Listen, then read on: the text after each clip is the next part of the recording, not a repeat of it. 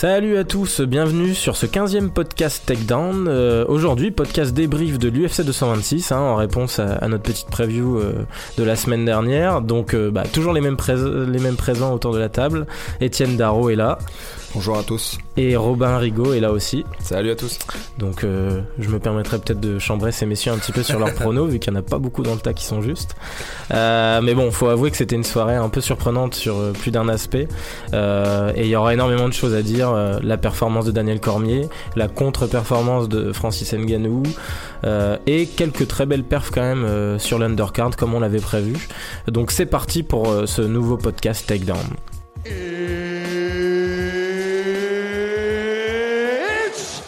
time! Take this! Hey, I'm not surprised, motherfuckers. Et on commence tout de suite avec le débrief du main event de la soirée, euh, où bah, pour le coup celui-là on l'avait pas du tout vu venir messieurs. Euh, donc la grosse grosse victoire de Daniel Cormier qui, marque l'histoire, hein, on peut le dire, en battant Stipe Miocic par KO euh, au premier round et en détenant euh, les deux ceintures les plus lourdes de, l'UFC euh, en même temps. Euh, quoi dire, quoi dire euh, Je crois que vous avez tous les deux quelques petites plaintes à faire sur le niveau de Stipe Miocic notamment. On va commencer par toi, Étienne. Euh, Qu'est-ce que t'en as pensé de ce combat? Bah écoute, euh, c'est la première fois, je pense que je vais passer un petit coup de gueule dans, dans ce podcast, mais moi, pour moi, les lourds en MMA, c'est impossible. C'est plus possible en fait. Euh, J'ai regardé donc un peu en, en direct, en tout cas à la fin de la soirée. Il y avait Golovkin hein, dans le public avec Ouais. son entraîneur. Euh, je pense que leur discussion devait être euh, tordante. hein. J'aurais dû, euh, j'aurais aimé être un, Ouais, un petit connaissant Golovkin le bavard, je suis pas sûr, mais. euh, J'aurais aimé être une petite coccinelle pour entendre ce qui se disait parce que quand tu vois la technique du champion du monde poids lourd en MMA, qui je le rappelle d'ailleurs est un Golden Gloves en boxe, c'est-à-dire qu'il a gagné des prix en amateur. Mais c'est ridicule, je veux dire, sa défense elle est inexistante, sa- sa- ses coups ils ont pas une amplitude, euh, comment dire, pleine, donc c'est pas des, c'est pas bon techniquement. Euh, alors Cormier, et puis évidemment j'englobe dans, dans tous ces poids lourds euh, le, le Common. Alors Cormier, il a montré que techniquement il était supérieur à tous les autres. Euh, mais c'est pas non plus Mike Tyson, euh, Cormier. C'est quand même un, bon athlète, mais c'est pas pas un athlète du niveau de Mike Tyson. Il est pas censé surmonter euh, des différences de poids naturel et de taille et des tels désavantages de cette manière, puisque donc on, rappelle hein, un KO dans le dans le premier round. Euh, donc ouais, c'est vraiment euh, c'est vraiment troublant tout ça. Pour revenir quand même sur Cormier, pendant un moment on l'appelait le, le Black Fedor, hein, euh, un peu avec ironie. sur son Et- physique notamment. Ouais, et puis oui, mais finalement c'était avec ironie, c'est-à-dire qu'on le voyait jamais euh, devenir l'égal de l'illustre russe. Et finalement, il a accompli euh, bah, quasiment des des- d'aussi grandes choses que lui. Euh, donc voilà, de ce côté-là, c'est euh, c'est rassurant et, et bravo à Cormier. D'ailleurs, on est content euh, bah, finalement que ce soit lui, puisque c'est le meilleur de tous ces mecs-là. Quoi. Robin, je te voyais grimacer un peu euh, Ouais, quand ouais, Étienne ouais, disait pas- c'est pitoyable le niveau euh, technique. Ouais, je, je suis pas forcément d'accord. Et là, pour le coup, je parle pas du Common Event. Hein, je parle pas de Ngannou et Lewis, mais vraiment que de, de, de Stipe et Cormier. Ne vous inquiétez pas, on en parlera après. De, on, on- on viendra dessus. Et je, je pense qu'il faut quand même. Je vais peu- peut-être décider de me taire pendant que vous parlerez de Ngannou. Faut, euh, faut, faut revenir sur le fait qu'il a marqué l'histoire, effectivement, parce qu'après Conor McGregor, ça devient le deuxième à détenir deux ceintures simultanément. Et Donc, comme tu l'as dit, les avouons-le plus un peu, euh, un peu, Conor McGregor, c'était aussi pas mal de la com de l'UFC du fait qu'il en détienne deux, parce que la ceinture featherweight au moment où il il combat pour la lightweight, il l'a pas Oui, défendu voilà, depuis plus d'un an. et- et il l'a Alors que là, Cormier, c'est le mec qui gagne sa ceinture, il regagne Ouais. sa ceinture poids, poids mi-lourd il y a quoi, il y a six mois quoi. On va dire que sur le terme mois. du mérite, Cormier est quand même, enfin, beaucoup plus méritant qu'un McGregor. Et puis, Enfin, c'est différent. c'est différent, mais surtout qu'il a les deux ceintures les plus, les plus prestigieuses de l'organisation. Donc en termes de, enfin, c'est incroyable ce qu'il vient de faire pour, euh, pour l'UFC et pour même le monde du MMA. Et c'est là où il y a aussi peut-être débat, c'est que c'est les deux ceintures les plus prestigieuses, mais franchement, je suis d'accord avec Étienne, le niveau des poids lourds, on commence à s'en Ouais, inquiéter. Donc finalement, c'est peut-être pas la ceinture la plus dure à gagner, celle des poids Je suis, plus- je suis même Après plus une- certain que ce soit les ceintures les plus prestigieuses. Si tu regardes en boxe, les poids lourds sont. Bon, il y a toujours un prestige. Mais est-ce que c'est forcément les catégories les plus prestigieuses quand tu vois celles qui intéressent en tout cas le plus les gens? Je pense qu'auprès du grand public, c'est quand même celle qui excite le plus. C'est pas celles qui auprès font grand c'est pas C'est qui celle le qui de excite, mais pay-per-view. je, je suis vraiment pas d'accord Pas avec vous pour le, terme technique derrière. Là, on a vu une mauvaise performance de Miocic, clairement. Il y a pas, enfin, il était pas dans son assiette. C'est la première fois. D'habitude, de, de l'entraîneur dans la cage jusqu'au moment des présentations et au début du premier round, il est toujours visage très fermé, il montre aucune émotion et tu sens que le type est un tueur. Là, il avait l'air quand même un petit peu plus stressé. J'irais peut-être pas jusqu'à dire inquiet, quoique je sais pas encore ce qui, ce qui se passait dans sa tête, mais il a pas abordé aussi sereinement le, le combat contre, contre Cormier que les autres. Et faut peut-être pas non plus lui jeter la pierre de suite. C'est un mec qui a été létal. Les knockdowns, il s'en est déjà relevé contre Overeem. Il a défendu sa ceinture contre Junior Dos Santos, qui d'accord n'est plus celui qu'il a été à l'époque de Cain Velasquez, parce qu'il a quand même passé genre des, des 25 minutes à se faire plomber par, euh, par Velasquez. Mais il l'a aussi défendu contre. euh, Enfin, déjà, il la prend contre Verdum. Enfin. Est-ce qu'il n'y a pas des- aussi un souci sur. Que euh, des Vasil le Lomachenko, là. Est-ce que, que justement le souci aussi sur, euh, sur ce combat euh, par rapport à Stipe, c'était euh, finalement il a du mal à assumer ce statut, il a beau s'en plaindre, ce statut de favori. Parce qu'on l'a bien vu dans toute la com et toutes ces choses-là. Oui, pour C'est faisait Cormier peut devenir le GOAT, pourquoi? Parce que ça paraît impossible. Et finalement, euh, c'était presque. On, on voyait Stipe avancer sereinement vers l'événement, se dire il n'y a aucun, aucun risque que je me fasse sécher. Mais il a avancé Euh, comme ça contre Francis Ngannou également, alors qu'il était outsider. non, non, pas du tout. Juste, bah Contre oui. Ngannou, il a dit dans toute sa com, je serai le champion. Non, je te parle de lui, je te fin. parle pas de lui, là, je te parle de toute la com qu'il y a autour. Oui, non, non. Contre euh, Francis Ngannou, est-ce que ça lui allait bien justement de se retrouver en tant qu'outsider Il s'en est plein, Il a mais ça lui a donné le bon outsider. rôle au final. Dans toute sa carrière, il a été outsider Voilà. sur tous ses combats. la- Et à part, Ça à lui part donne le beau ce rôle, week-end. Je suis tu vois désolé, menta- ce week-end il était Ouais, pas mais- outsider. Non, il était favori, mais quand tu vois la mentalité de Miocic, je suis pas sûr que le Tu type. penses que ça change Bah, je pense ouais. qu'il s'en branle parce que dans tous les cas, il a le même discours, c'est-à-dire genre j'aime bien mon adversaire, il y a pas de problème, sauf que moi, je me suis entraîné, je suis le meilleur de la terre et j'aurai ma main levée que ce soit par KO, décision ou soumission. À chaque fois, il le répète, je pense que ça lui change pas grand-chose dans sa Mais- prépa. Ouais, dis-nous. Bah, le, le- bah, le truc, euh, quand même, je trouve qu'on parle pas du, du principal. On aurait peut-être dû avoir euh, Fred euh, avec nous, mais il est parti en vacances, je crois. Euh, non, mais c'est sa technique. La technique de Miocic, elle était. Là, c'était évidente. C'était évident face à quelqu'un qui a une meilleure technique. Mais genre, le gars a les bras ballants, le menton en plein air. Euh, comme je disais, ses coups, ils ont une, une amplitude très faible. Du coup, il- Après, vous disiez aussi que c'était sa force avant le non, mais, combat. non, mais- non, non, non, mais Ah, moi, pour moi, je suis pas trop, je suis pas trop, je critique pas tant que ça euh, Miocic. Il a fait une mauvaise performance qui arrive et Cormier a capitalisé sur une erreur de Miocic. Il l'a dit en interview post-fight. Il savait qu'il avait les bras, les bras bas en sortie de clinch. C'est un coup plein de mâchoire qui est quasiment parfait. C'est le genre de coup chez les lourds qui éteignent les lumières de la moitié de, de la division. Donc je pense pas qu'on puisse euh, tant que ça juger un Miocic qui a sorti la performance de sa vie contre Ngannou à l'UFC 220. Je pense qu'il va revenir et si, euh, ouais, moi j'espère Mais- un rematch. Mais Robin, tu parles de ces mauvaises habitudes. C'est justement des mauvaises habitudes qu'un champion du monde, qui est en plus recordman du, déf- de- du nombre de défenses, ne devrait pas faire, en fait, tu vois. C'est c'est- pour moi, c'est ça qui est affligeant euh, euh, dans, dans le niveau des, des lourds en MMA. C'est que finalement, ils ont à peine le niveau de professionnel. Pas de, pas de combattants élite, ils ont à peine le niveau de professionnel. Ça aurait été dur quand même. Bah, Ouais, beaucoup trop. non, je suis d'accord qu'il y a une irrégularité très inquiétante, qu'il y a, y a un manque de niveau des- des constance. Qu'il y a un Je manque de constance, je suis d'accord, mais, mais de là à dire que les mecs euh, ont le niveau limite pro, ça, ça, ça va loin. je En tout, cas, en tout cas, en termes de technique, si on compare à, évidemment, alors on va me dire oui, ça, ça coule de source, mais si on compare aux plus petites catégories, et même pas si petites que ça, il y, avait des, des combattants, notamment euh, dans les poids moyens, etc., euh, ce week-end, qui étaient bi- bien meilleurs, tu vois, bien plus professionnels que les lourds qu'on a vus. On peut citer Polo Costa qui s'améliore, on peut en citer d'autres. hein. Euh, et je te parle pas des encore plus petites catégories, euh, qui sont des combattants complets. Mais qui... tu vois, un mec comme Paolo Costa, au final, il s'améliore. Bon, regarde, quand il envoie des combinaisons 1-2, il n'y a jamais aucune main qui revient en garde quand l'autre elle est partie sur l'adversaire, c'est les deux mains en avant. Là, c'est Uriah Hall en face. Hein. Ouais, mais, ouais, mais, Donc, ouais, mais euh, justement, ouais, moi, je suis pas. je- Spoilez pas encore. Ouais, voilà, Ouais. mais bon, ouais, pas, On débattra non, sur ce avant, Mais- après. mais- non, je suis d'accord qu'il y a un manque Non, de mais technique. ce que je veux dire, encore une fois, il faut rappeler, Miocic, il est Golden Gloves, donc à Cleveland. Golden Gloves, pour les gens qui savent pas, c'est un tournoi euh, dans un comté aux États-Unis et qui sacre après le meilleur boxeur amateur, donc de la, de la région, si on veut. Donc, dis-toi bien que Miocic, après avoir été lutteur euh, universitaire, je crois, euh, il, a, il a fait de la boxe, euh, comment dire, dans un, dans un club. Il est allé faire les Golden Gloves et il l'a gagné. Tout ça pour te dire déjà le niveau, hein, que, le niveau réel que, que, que, que c'est de gagner ce- ces Golden Gloves. Et après, en étant un combattant professionnel puis un champion du monde de MMA, sa boxe, elle est toujours aussi lacunaire, aussi, aussi primitive. Ah, mais tu vois, Euh, moi, je trouve que... tu peux enlever pour moi, celle d'avoir les, les bras ballants. Est-ce qu'on, sincèrement, les- avoir une garde en poids lourd quand on voit que tous les coups passent et qu'avec les gants de MMA, est-ce qu'un goût, un, un coup pris directement au visage avec ou sans gants pour protéger, est-ce que ça change vraiment quelque chose? Non, et c'est aussi ce qui a fait sa force, tu l'as répété. Enfin, il a toujours été très à l'aise en boxe, les bras ballants. Contre un Overeem qui, bon, n'a peut-être plus son niveau d'aujourd'hui, il a quand même été incroyablement solide en boxe, que ce soit au niveau du Ouais, mouvement de la il tête ou il des s'était feintes. aussi pris un knockdown. Il s'est pris un knockdown, euh, et puis, et puis C'est des attention, poids c'est lourds pas, après, c'est pas- le Overeem. euh, moi, encore une fois, j'ai un, un petit, j'ai une tendresse pour euh, Overeem. Overeem, c'est, je pense que c'est le meilleur poids lourd euh, de tous les temps. Là, pour le coup, tu vois, il y avait de la, de la vraie technique et puis il était complet, quoi. Mais, mais on sait bien qu'il est plus du tout au niveau qu'il Oui, était oui, il y il a a un menton qui est plus là, c'est sûr. Et non, mais même pas seulement son menton, il est beaucoup moins Oui. rapide, il est beaucoup moins costaud. il est vieillissant, surtout, Il est- hein. ouais, tu vois, il est vieillissant, quoi. Mais par contre, remettons quand même les choses dans l'ordre. Faut quand même féliciter Daniel Cormier parce que c'est quand même une grosse perf. Oui, oui, oui. Au-delà de dénigrer la technique des autres, Daniel Cormier il sort un truc incroyable.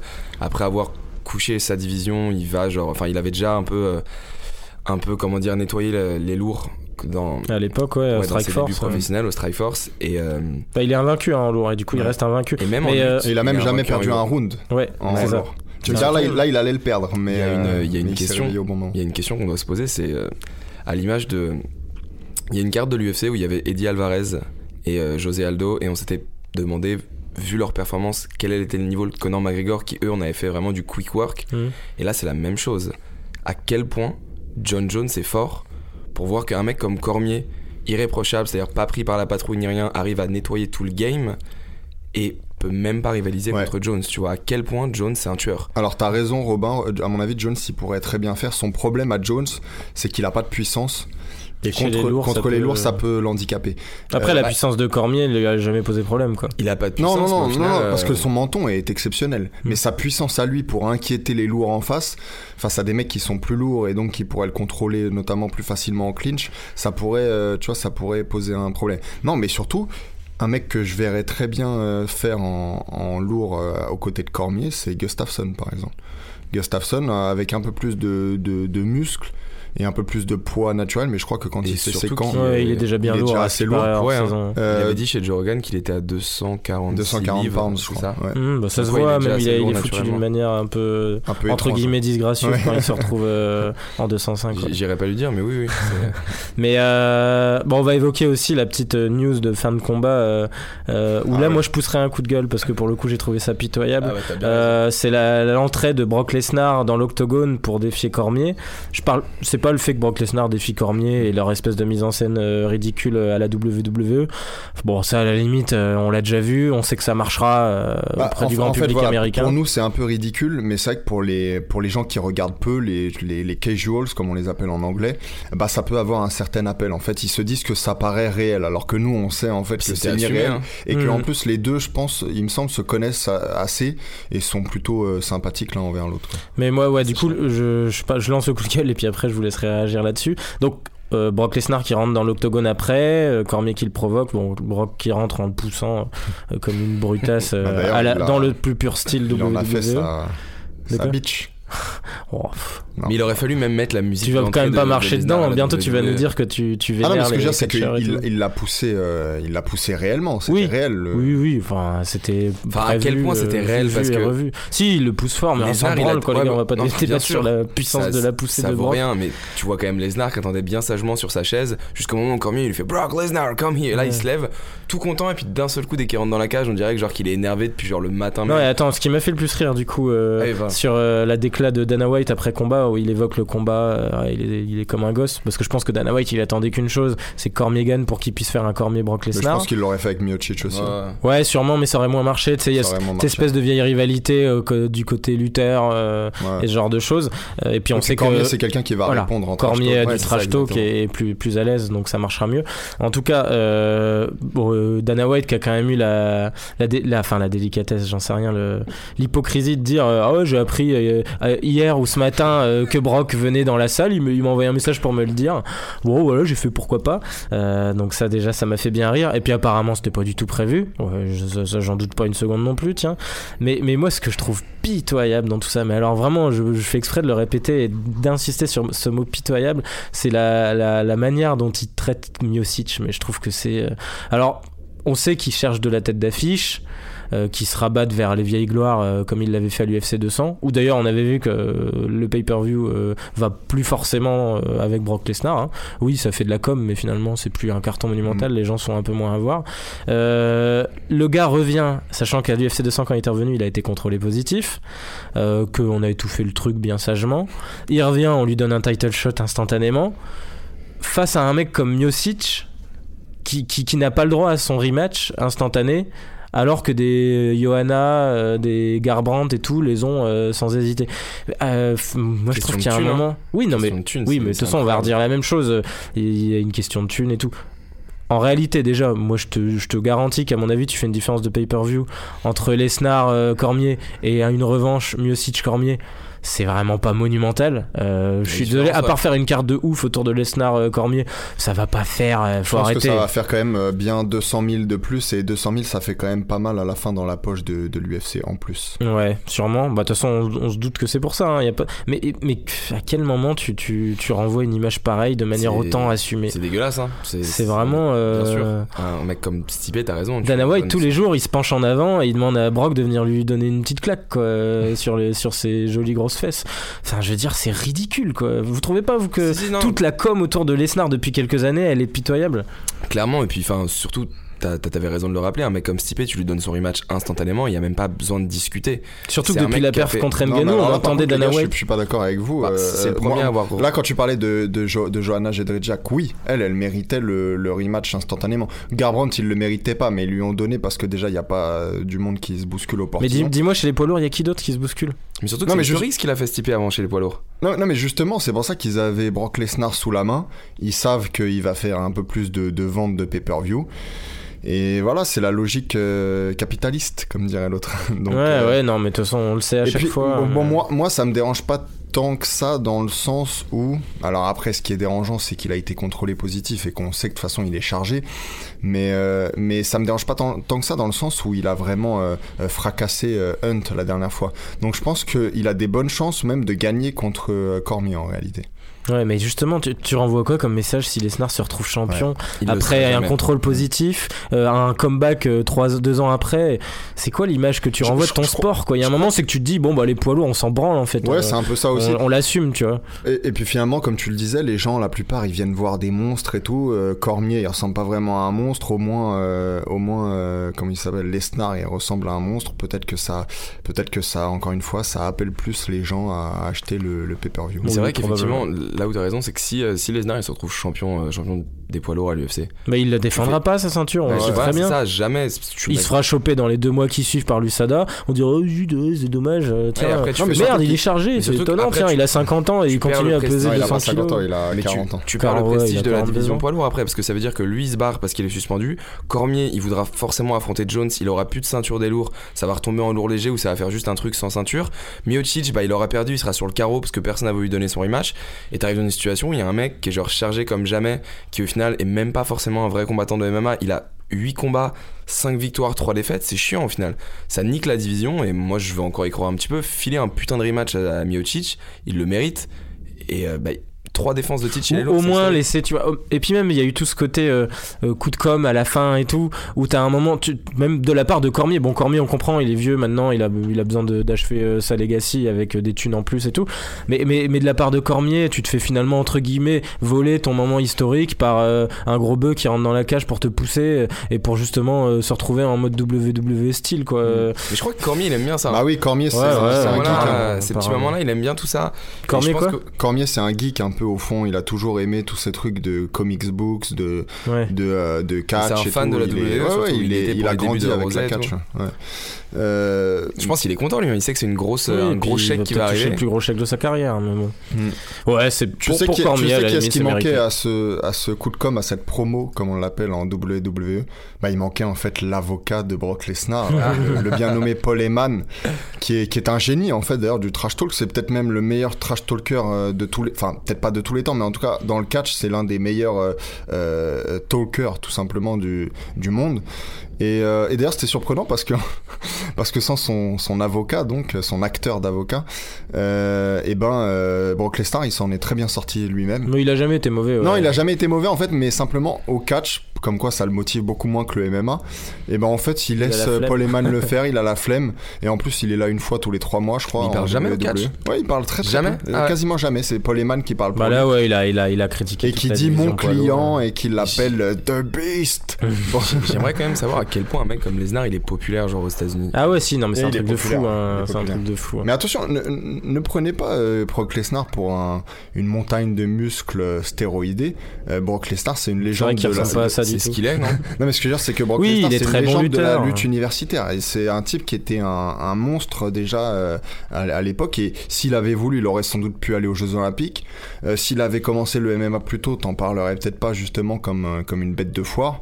Euh, c'est un type juste qui s'y est mis sur le tard mais qui, euh, qui euh, voilà dans... Non mais on dit pas que le mec est pitoyable, mais on dit juste que un title shot instantané, Ah bon oui, c'est ça, euh, clairement comme tu dis logique capitaliste. Ça On va devoir arrêter là-dessus, messieurs, parce que ça fait déjà un certain temps qu'on est sur, euh, sur ce, ce combat euh, et l'après-combat. Euh, et on va passer. Mais alors, au- on va faire beaucoup moins sur le suivant puisque je ne parle pas. Ça- T'as vraiment décidé de pas parler non je vais dire quelques mots mais je vais Ça, laisser Robin Je commencer. sais que t'arriveras pas à te retenir.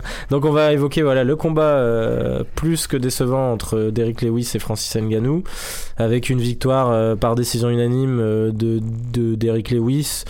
On va dire une victoire par euh, Par abandon de l'adversaire. ou, ouais ou, ou par par euh, on va dire par Par défaut. par défi ouais par défaut et par déficit d'attentisme c'est-à-dire que ça a été celui qui a été le moins attentiste au milieu de Mm. deux mecs qui ont rien fait euh, Derrick Lewis donc euh, qu'est-ce que t'en as pensé Robin de cette performance Bah, qui nous a quand même tous déçus hein, faut bien le dire Moi, moi c'était assez bizarre parce que j'ai maté ce combat juste après celui de, de DC et Stipe en me disant que bon bah c'était le combat le plus prestigieux derrière, qu'elle allait être incroyable. Le, le premier round, ça m'a pas de fin. Au-delà de la déception, ce qui me gênait plus au début, c'était l'aspect technique de Mm. Ngannou qui multipliait les feintes, mais pas des vraies feintes, pas des feintes de frappe, juste des, euh, des petits mouvements avec les bras, on comprenait pas trop et je me suis dit, ok, ça va partir Rory sais. il a encore sa défaite, euh, sa défaite dans, dans sa tête contre, contre temps il se dit qu'il a pas envie d'avoir des, des- enfin, les mêmes critiques sur son cardio et il sait à quel point il est létal. Il peut se permettre d'attendre le deuxième, fin du deuxième pour attaquer.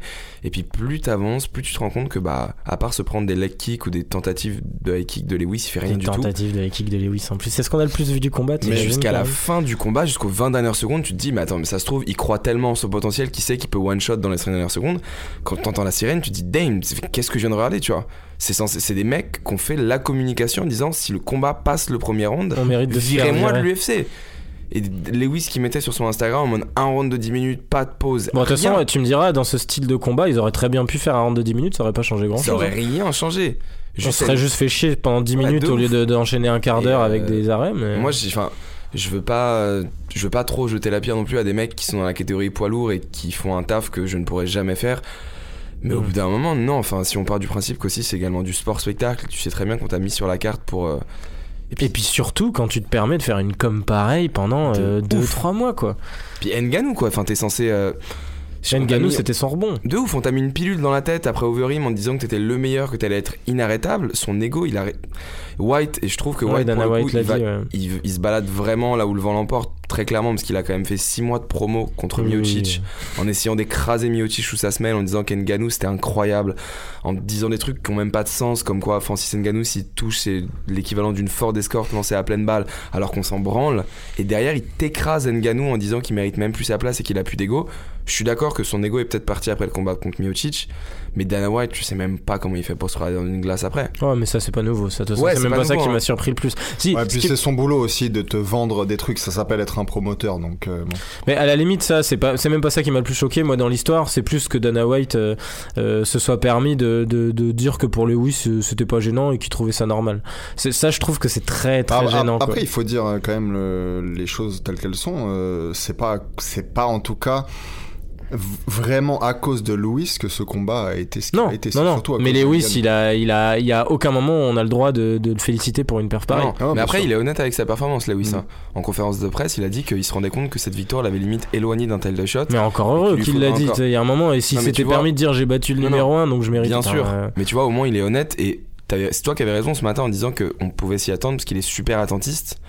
Et, que- en vrai, il- bah, en fait, là, non, je dis pas qu'on pouvait s'y attendre parce que personne s'y attendait. Non, bien Mais, sûr. on- mais- mais, mais si on avait pris en compte le facteur psychologique et la- la- le fait de se dire Ngannou va revenir en ayant peut-être peur alors qu'il a un style à, à être intimidant. En, réalité, Ngannou, on sait que sa force c'était aussi d'être intimidant, de, de, de rusher vers l'avant en étant sûr de sa force et en ayant confiance en lui. Là, il, on l'a senti que le mec n'avait plus aucune Comment confiance en lui. À l'époque où il affronte Miocic, c'est quand même Miocic, c'était également, enfin, c'était la puissance quoi, Hmm. c'était le meilleur. Comment tu peux te permettre de rusher contre Miocic?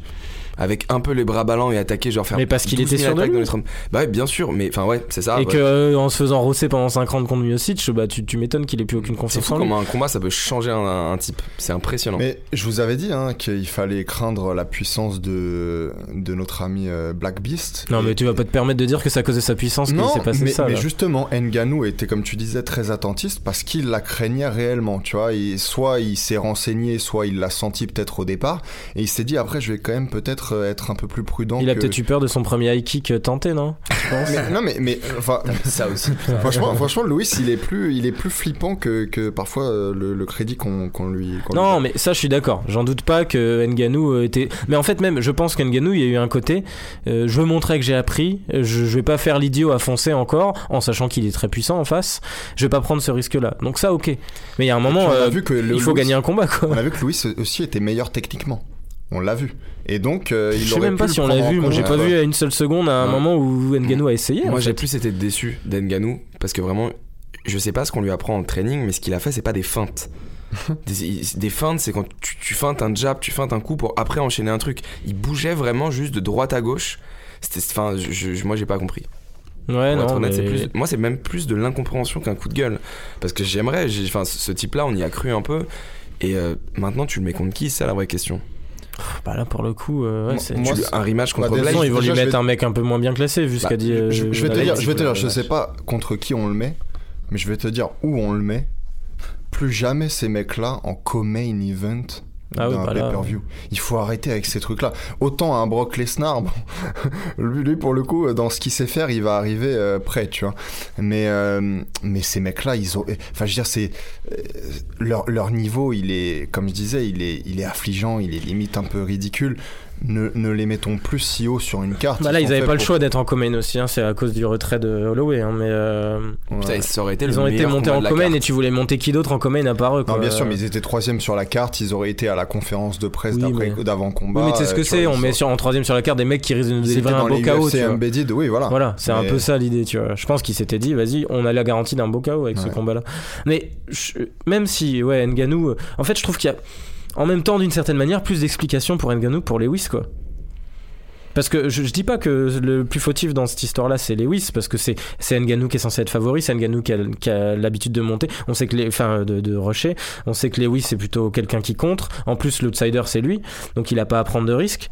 Mais je veux dire, euh, Lewis avec toute la com qui s'est permis de faire autour du truc en disant ça va être un combat de brut. Une fois qu'il voit qu'Ngannou recule, pourquoi il prend pas le risque de, enfin je veux dire, euh, au bout d'un round, il voit que Ngannou va pas oser. Au, au deuxième round, on a bien vu que dès la première minute où on s'attendait à ce qu'il se mette à accélérer, il allait être exactement dans le même état d'esprit. Pourquoi Lewis à ce moment-là il s'est pas mis à essayer de tenter Parce que quelque lui-même, il craignait le contre. À mon avis, lui-même, il a, il a bu la, la hype un peu et il y croit, tu vois. Il se dit que, que peut-être il peut se faire attraper, catcher par Nganou euh, sur un contre. Mais moi-même, j'y croyais pas, en fait. hein, mais... Ouais, et puis est-ce qu'on va pas plus parler de lui en se faisant catcher par Ngannou que, que en gagnant d'une manière aussi pitoyable? Je suis Ah désolé, ça lui a rien apporté à Lewis de gagner ce combat. Sur la com aussi, enfin, t'as raison de le rappeler, mais juste euh, quand Holloway s'est barré à la conférence de presse où il y avait euh, Ngannou et Lewis à côté de Miocic et Cormier, Hmm.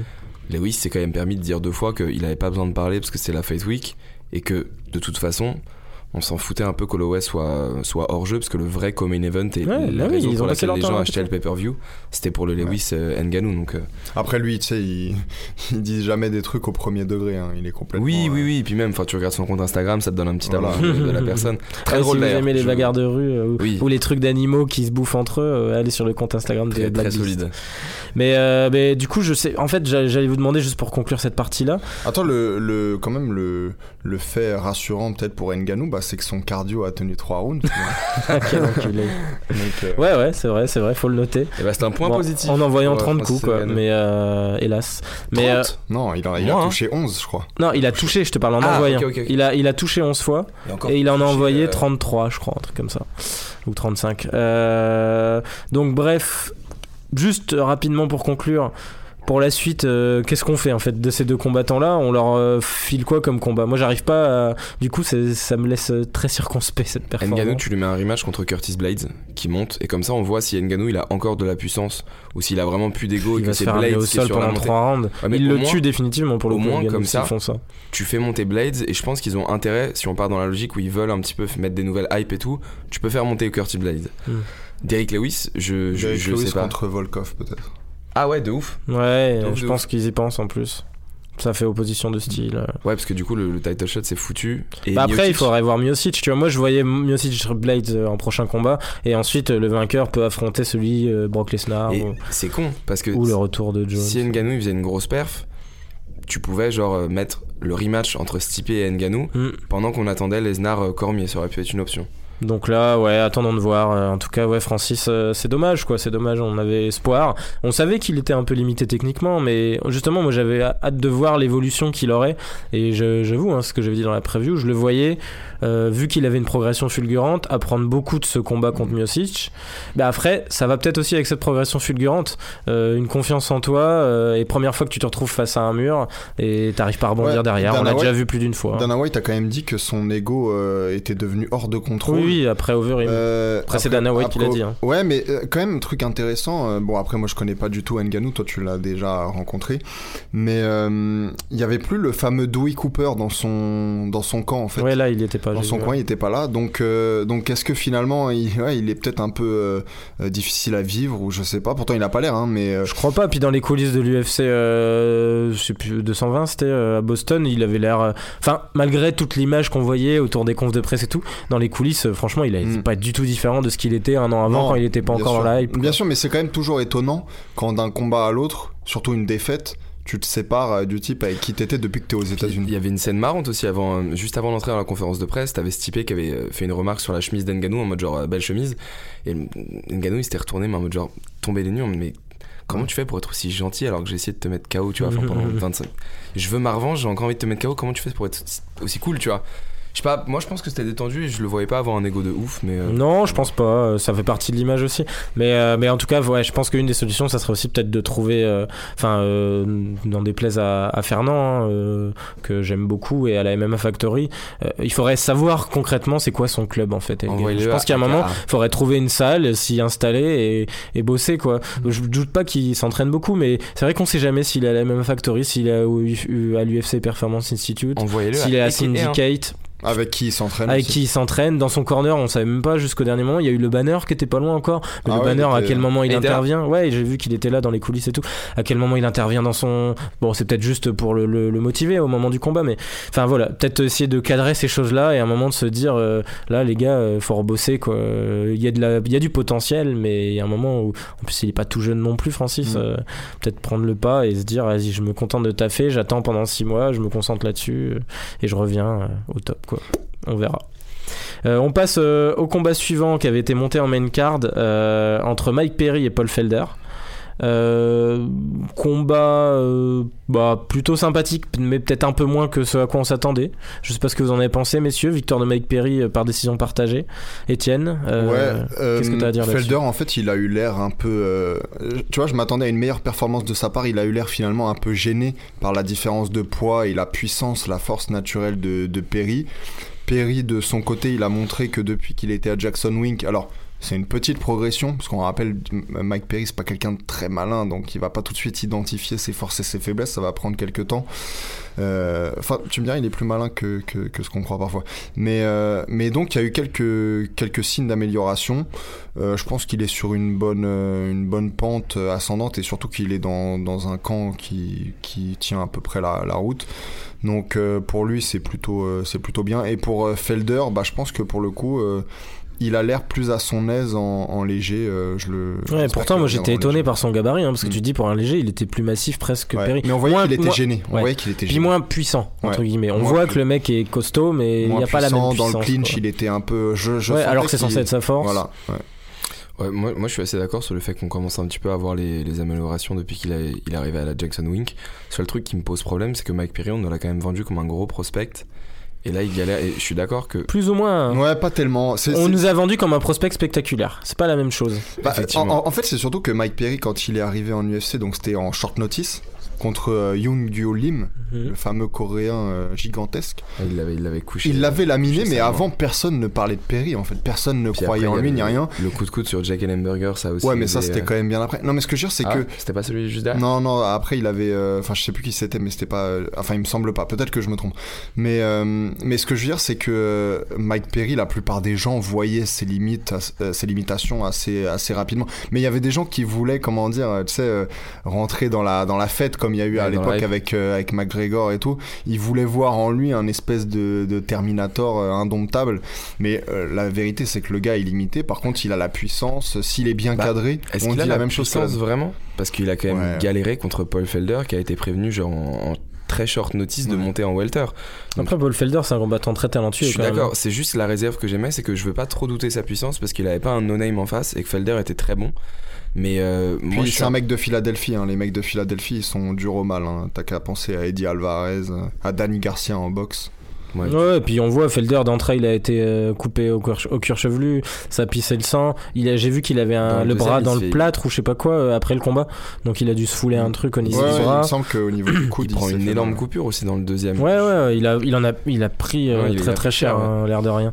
Donc bon, au moins il y a eu le, le sang qui avait été promis par Perry, qui était euh, survolté pendant toute la semaine, euh, toute la fight week. Un peu moins de feu d'artifice, mais bon, toujours bien au-dessus de Lewis Ngannou, donc on va pas, pas s'en plaindre. Ouais, puis j'ai trouvé ça marrant de voir enfin Perry un peu plus calme entre guillemets. Hmm. Euh, Mais qui, moi je l'ai trouvé survolté pendant la fight week, encore pire que d'habitude. Je me suis dit oh là là, ça l'a pas du tout calmé en fait d'aller à Jackson Week. Il était beaucoup plus calme pendant le Et, combat. et- et finalement, ouais, au combat, j'ai trouvé un peu plus Ah, intelligent Il, que d'habitude. il a dit qu'il a eu du mal à, à, comment dire, à se faire à ce style, à ce nouveau style de combat pendant les deux premiers rounds, mais que dans le troisième round, euh, il a réussi à se libérer un peu et que du coup, il préférait largement son, trois, son dernier round, donc aux, deux premiers.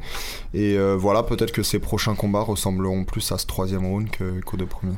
Donc voilà, bon, respect quand même à Felder d'avoir accepté de monter de catégorie en assez, en assez short notice. euh, c'est, c'est, c'est- il a tenu la baraque et puis, Ouais, euh, puis ça- cette défaite, elle change rien. hein. Personne Ouais, ne lui tiendra rigueur de perdre contre Perry Ouais. en welter. c'est clair. Ça va juste peut-être le, le tenir un peu éloigné du. Parce qu'il a l'air d'avoir pris cher quand même. Euh, on passe au combat suivant entre Anthony Pettis et Michael euh, Chiesa. Euh, avec bah, la grosse surprise, là pour le coup, celui-là, euh, pareil, il était dur à pronostiquer. Euh, la victoire d'Anthony Pettis au deuxième round euh, par euh, Triangle Euh, par un triangle, un beau triangle du bras. Euh, donc euh, ouais, belle soumission, hein, franchement. Après un combat un peu bizarre, bon, on a vu que Chiesa avait l'air marqué par son weight cut raté, euh, clairement. Il a dit qu'il combattrait plus jamais en poids léger d'ailleurs. Je sais pas si c'est vrai.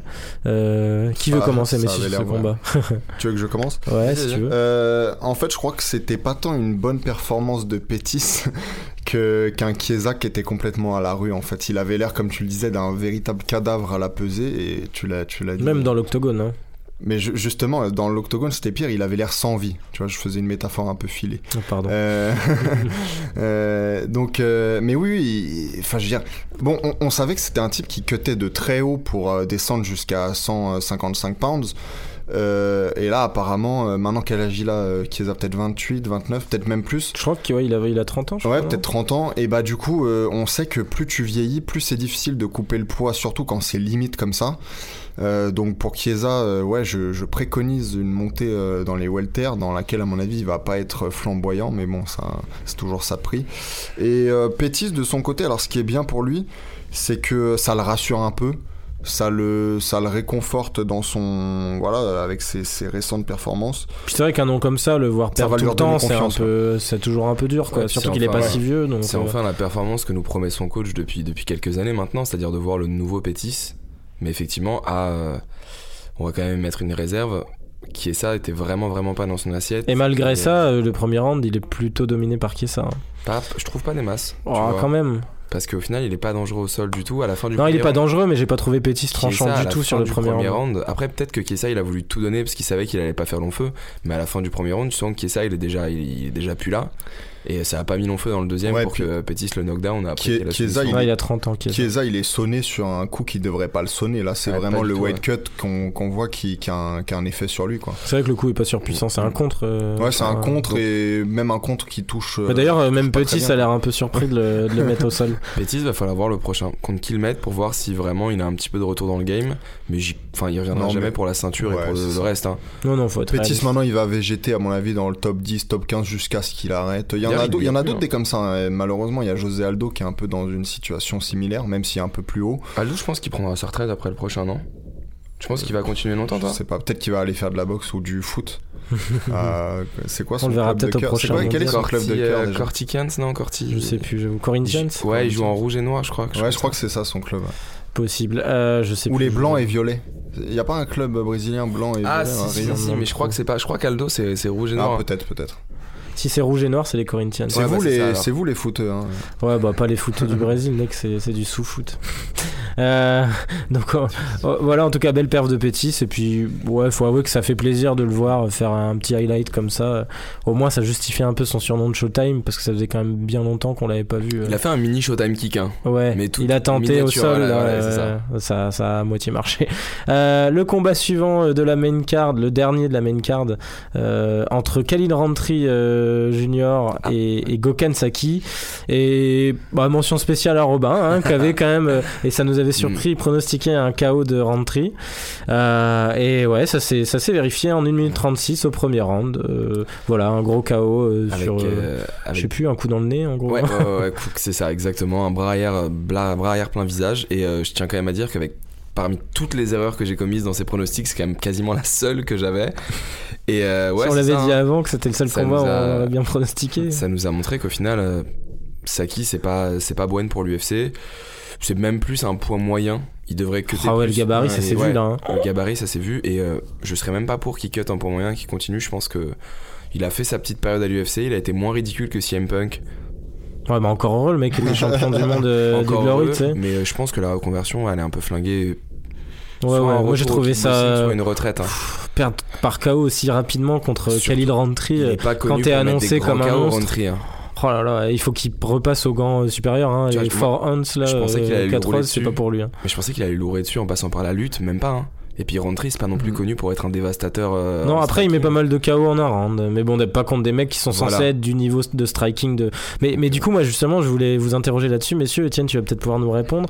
Ça dit quoi du niveau euh, Je savais qu'il de passage entre le kickboxing et le MMA. Non, mais parce que je, je suis désolé, Saki, tu vas sur tous les forums et tout, euh, tout le subreddit MMA, tous ces trucs-là. Euh, à chaque fois qu'il va combattre, euh, il y a plein de highlights de lui en, en kick euh, qui, qui Ouais, reviennent. monstre, J'en hein. ai vu un notamment contre Overeem à l'époque. Il avait fait un combat de kick contre Overeem. fume, je crois. Ouais, où il lui met un énorme high kick. euh, il le met pas KO, mais en gros, il a un bras en moins. Tu sens qu'il est blessé et il arrive à lui placer un gros high kick. J'ai pas vu le résultat du combat, mais, euh, mais bref, tu, il est vendu comme le striker de génie et tout. Putain, et tu vois un combat comme, comme celui-là, là, ce week-end. Ouais. euh, Alors, il y, y a plusieurs choses qui- qu'il faut dire. La première, c'est que euh, quand un kickboxer passe donc du, du kickboxing ou du muay thai au MMA, il y a, il y a des choses qui, qui changent un peu dans la, bah, dans la gestion de la distance, notamment puisqu'il faut faire attention au takedown. Donc ça, ça, ça change déjà la, la, face, la physionomie du combat.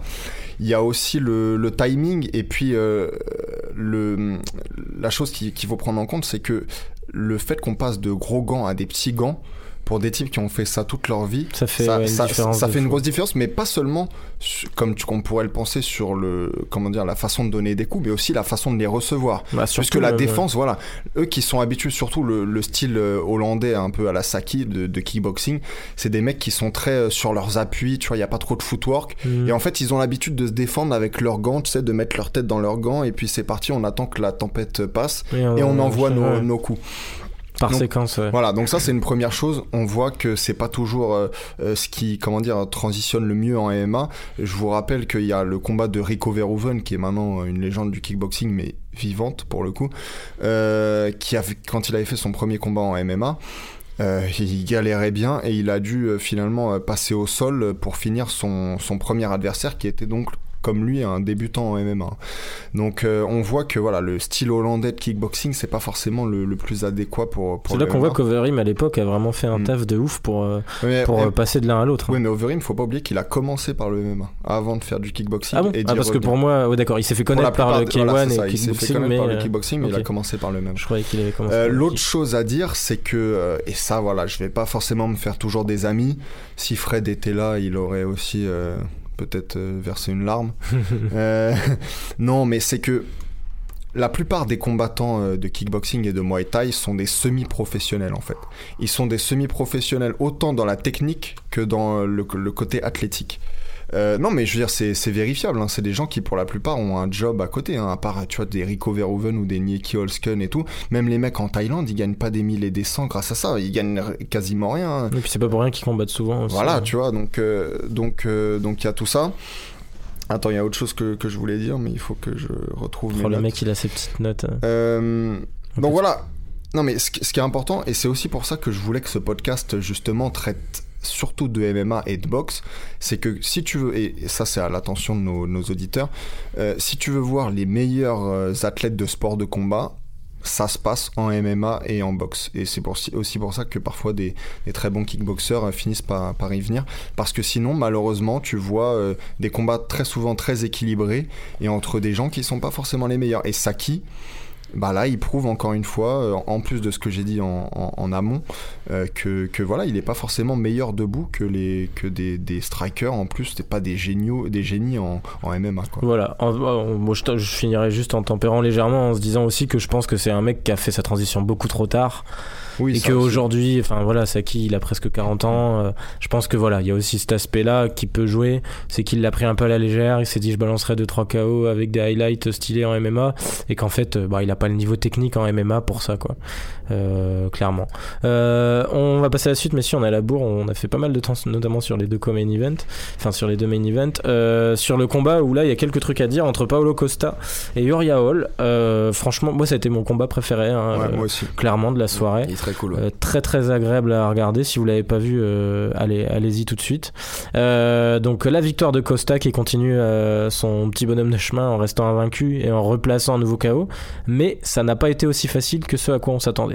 Franchement, euh, respect à Hall. Je trouve que il s'est vraiment bien défendu. Moi, je le voyais se faire démonter. Ouais, il était plus motivé. On voyait qu'il était plus motivé que dans certains euh, autres de ses il en est sorti, je pense, avec une très belle image auprès de l'UFC euh, d'un combat comme ça. Donc, euh, ouais, Robin, t'en as Ouais, pensé ouais, quoi non, non, bah, je pense qu'il n'y a pas trop de doute là-dessus, c'est le, le plus beau combat de la soirée. Et euh, j'ai pas forcément été étonné par le fait que Costa galère, moi j'étais étonné par Hall, qui je trouve était très bon. Ouais, ouais, Moi je pensais euh, vraiment que ça allait être assez euh, complet. la démolition, ouais, très très bon. Très intelligent dans ses mouvements. Il, il bougeait souvent en envoyant un jab, que ce soit pour feinter, pour éviter une frappe de Costa ou même pour toucher. Très très intelligent. Petit, euh, petit euh, label mytho pour le deuxième coup dans les couilles, qui au ralenti on voit Ouais, bien que. ouais, Autant le effleure exprès. le bout. Ou alors il a vraiment un. a eu- Enfin non, je vais pas rentrer, je vais devenir vulgaire. Ce que j'allais dire, il non, a vraiment vrai. une belle mi-cuisse euh, qui dépassait un peu trop du short. Bah, parce que là, euh, non, je pense que c'est mytho, mytho x 1000 parce qu'il commençait à peut-être sentir les coups et se dire qu'il fallait un petit peu de temps. Et en plus, beau jeu d'acteur parce que même après le ralenti où on voit très bien qu'il est pas dedans, il fait un peu le mec, il regarde Costa, il lui fait bon, ouais, ça fait deux fois quand même. Enfin bref. va falloir Tu- arrêter. ouais, voilà. tu- mais non, non, sinon belle performance. Et euh, d'ailleurs. Au moment où le, le finish arrive, moi, on- je sentais que Costa commençait à ralentir. Uriah Hall, il est sorti de sa garde. Enfin, Il ralentissait pas tant que ça. hein. Entre Ouais, et puis hein. c'est surtout Mais- Hall, on voyait que les coups, il avait de plus en plus de mal à les supporter. Hein. Même quand c'était dans la garde. hein. il a donné ses dernières forces dans la bataille Hall en disant si c'est pas maintenant c'est jamais et bah sur le contre il se fait choper c'est dommage mais beau combat de Hall et euh, bravo à, au représentant brésilien de l'USADA pour sa énième victoire par KO Non, mais Costa, pour le coup, euh, on- ouais, on dit ce qu'on veut tant qu'il se fait pas choper, on va être obligé Oui, d'accepter. oui, tant que tu te Même si j'étais sur, enfin, j'étais surpris parce que je me disais, il y a un moment où il va s'arrêter en termes de Le volume. représentant brésilien. de- Non, mais Le gars, il a un badge. il a peut-être, c'est- quoi déjà les trucs qu'ils offrent normalement euh, Vous avez pas vu cette Ah oui, campagne le- de ah les t-shirts là Les 25 t-shirts, il a peut-être son t-shirt lui aussi. Hein. Je crois que c'était Victor Belfort qui avait le Ouais. t-shirt. Euh, Quoi Victor Belfort et Chris Ouais, Cyborg aussi. Chris Chris Cyborg, comment ça ils ont le t-shirt parce que c'est 25 euh, Euh, Contrôle, ouais, Ouais, bah, 25 c'est possible, ça se fait vite. toi, tu donnes un t-shirt comme ça à Belfort Ouais. Ouais, mais ils font, Bon, bref. ils font 6 ou 7 contrôles par an, parfois plus. Donc non mais en tout, peux en tout, arriver en tout rapidement cas, Paolo 25. Costa, c'est c'est quand même un truc de ouf de réussir à être de plus en plus massif à chaque fois. Moi, je me dis, à un moment, il va falloir qu'il s'arrête, il va l'entraînement exploser. Milan, tu tu sais l'entraînement hein, ça, ça, paye au Ah il m'a fait baner Bon, encore. J'ai vu des je- Je le photos. euh. trouve pas plus massif que, que dans les Oh, précédents. regarde, il y a, Il y il y a avait une moins- photo notamment, faudrait que je te l'envoie, il y avait moins de où il est en train de, lancer un coup au niveau du bras, c'est effrayant. Franchement, c'est nervuré de partout, mec. C'est mais moins de différence avec Hall que contre Hendrix ou d'autres mecs comme ça là oui, oui. il était Euh, c'est aussi une belle masse. hein, Ouais. mais, euh, mais bon, en tout cas, Etienne, ouais, cette perf de Costa, t'en as pensé Euh, quoi non, moi ce que je voulais dire, c'est que c'est de moins en moins une bête de foire et de plus en plus quand même un, un candidat au titre. Et j'en veux pour preuve, euh, en fait, la fin du combat que je trouve particulièrement intéressante puisque Costa, quand même, il est un peu sonné par un coup. Un peu, Oui, oui, à un euh, moment, il prend. un peu de, de hall. Et alors il reprend ses esprits et en même temps il décide en fait d'élever le niveau technique. Il décide de travailler en contre, euh, d'être agressif mais pas non plus euh, bourrin euh, comme il est parfois. Et ça, ça, ça crée le, le finish en fait puisqu'il il catch euh, Hall sur un contre. Donc euh, ça j'ai trouvé, euh, j'ai trouvé ça très bien ouais, de sa part et ça, ça montre que bientôt on pourra en parler pour le titre. Ouais, et puis pour le coup, euh, comme tu dis, il a tendance à rusher. Mais là, je trouve qu'il a vite compris Cole allait être bien plus redoutable et dangereux que ce qu'il avait prévu, à mon avis. Et du coup, il, a, il est devenu patient à ce moment-là. Ouais. J'ai trouvé que à partir de ce moment-là, tu sentais qu'il était plus dans une gestion de combat, à pas se dire je vais mettre un KO en, en une minute. Et, euh, et en plaçant quand même ses séquences, putain, ça fait rien que les bruits. euh, Oh, les Ouais, coups c'est qu'il envoie, euh, c'est vraiment impressionnant. Ouais. Euh, donc voilà, ouais, il a appelé Chris Weidman en fin de combat. Euh, je sais pas si vous Ah ouais, avez vu. Putain, j'ai pas vu ça. Ouais, il a appelé Chris Weidman, ou ce qui est pas con parce que Chris Weidman. Weidman. Chris Hein Weidman. Chris Weidman.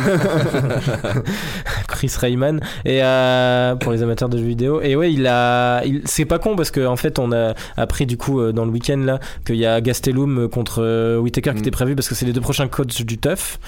Du Alors coup, petite parenthèse d'ailleurs parce que je me rappelle t- il y a quelques épisodes on avait parlé euh, tu sais tu me disais euh, je disais que Whittaker pour moi c'était peut-être pas le meilleur poids moyen au monde même alors alors même qu'il est champion Mhm. et euh, j'avais parlé notamment de Costa ou même d'Adesanya mais j'avais pas vraiment tous les noms qui me venaient en tête mais j'avais oublié le principal c'est que Gastelum Mm. pour moi c'est un type qui peut vraiment gagner contre Whittaker ouais, ça serait intéressant comme combat. Gastelum Donc en tout cas. sur une défaite, non? Contre Weidman. Oui, il a Gastelum, après, Gastelum il a perdu contre Non, il a gagné depuis. plusieurs il a Non, gagné non, il a Ah ouais battu Bisping derrière. Et Jacare. Et il a battu Jacare C'est euh, récemment par décision partagée. Ah ok ok pour moi c'était pour moi c'était avant ouais. Je crois pas. Non, hein. non mais t'as raison t'as raison j'ai mélangé ouais. Et peut-être que euh, Bisping c'était avant, je sais plus. En tout cas, il a battu Jacare récemment euh, cas, et ça lui a valu un title shot. Ouais. Mais en tout cas, ouais, c'est pas con d'appeler Weidman. Après, ce que Weidman va accepter, c'est quand même risqué hein, d'affronter Costa. Weidman, il sait qu'il peut être le prochain dans la ligne pour affronter Whittaker si Whittaker gagne. Ça va ça va encore essayer de prouver un peu ce que disait Cormier et je pense que c'est la meilleure phrase pour résumer les l'écart entre le top 5 et le reste, c'est il y a des niveaux dans le jeu. Cormier il passe sa vie à répéter ça, il l'a dit plein de fois avant Est-ce que ça sera vrai entre Costa et Weidman Voilà, c'est ça. Est-ce que voir si Weinman, je pense qu'il a encore le niveau pour être un membre du top, du, top Chris. 5, du top 5, top 7. Et euh, du coup, voilà, à voir si Costa il le, il le gère bien. Ça montre que Costa, ça peut être la prochaine grande chose.